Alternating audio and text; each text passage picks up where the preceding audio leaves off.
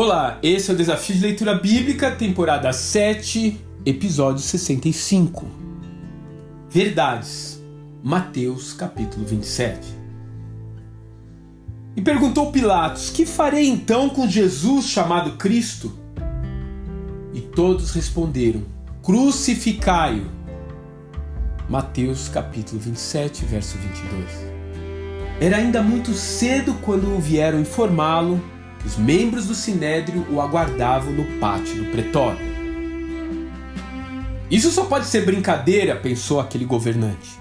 O que pode ser tão urgente que não possa esperar o término das festividades? A bem da verdade, os sacerdotes já haviam condenado Jesus antes mesmo dele ser capturado. Mesmo que aquele galileu trouxesse uma carta de recomendação do céu, apresentando-o como Messias os religiosos só o apoiariam se ele correspondesse às suas expectativas de líder político bem-sucedido. De fato, na configuração em que ele estava, era totalmente inconveniente e danoso para os seus próprios interesses. De qualquer forma, era preciso o aval de uma autoridade romana para executá-lo.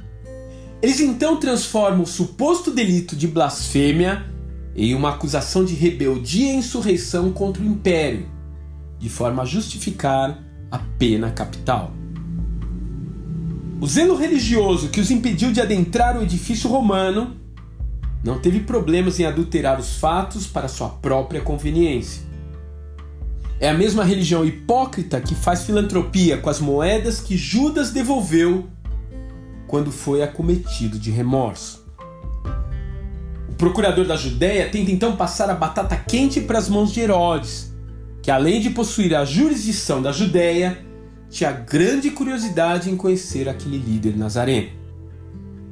Entretanto, a sua oportunidade já havia passado, e aquele homem ferido e maltrapilho não estava ali mais para promover entretenimento. Estava em silêncio, aguardando apenas o veredicto que o levaria à execução. Quando o prisioneiro retorna para Pilatos, o governador tem um grande desafio pela frente: defender a verdade ou deixar-se levar pelo que é mais conveniente. A possibilidade de Jesus ser o Cristo continua desafiadora. Alguns, como sacerdotes, simplesmente a descartam porque ela obstrui as suas ambições.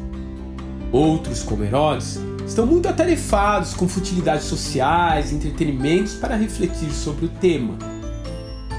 Finalmente, ainda aqueles que, como Pilatos, tentam achar um terreno neutro sobre o assunto.